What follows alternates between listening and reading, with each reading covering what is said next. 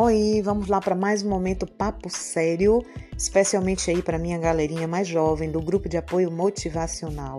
Mas você que também está nos ouvindo, tenho certeza que pode tirar muito benefício. Gente, hoje eu quero chamar a atenção, sim, que adolescentes e jovens se deprimem, passam por transtornos de ansiedades, têm transtornos emocionais e muitas vezes a própria sociedade ou até em casa mesmo não se valida, não se entende isso, né?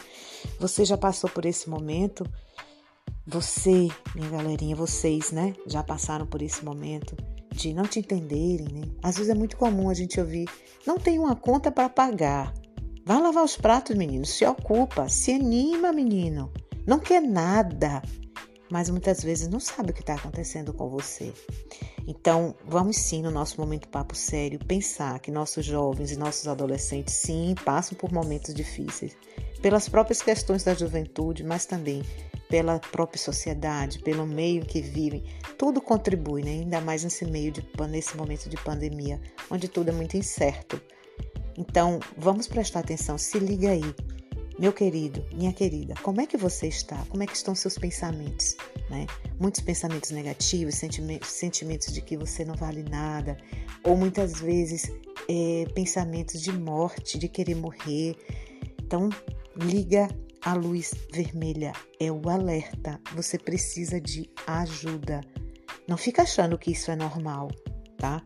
Não, você precisa de ajuda. Procura é, bater um papo com seus pais que te entendam ou algum adulto que entenda você. Nós vamos falar nos episódios mais à frente como a psicologia, a psiquiatria pode ajudar bastante e tirar alguns mitos, né? Que às vezes é, o jovem tem, a família também tem, né? Mas não fica com essas ideias sozinhos. Procure ajuda, tá certo?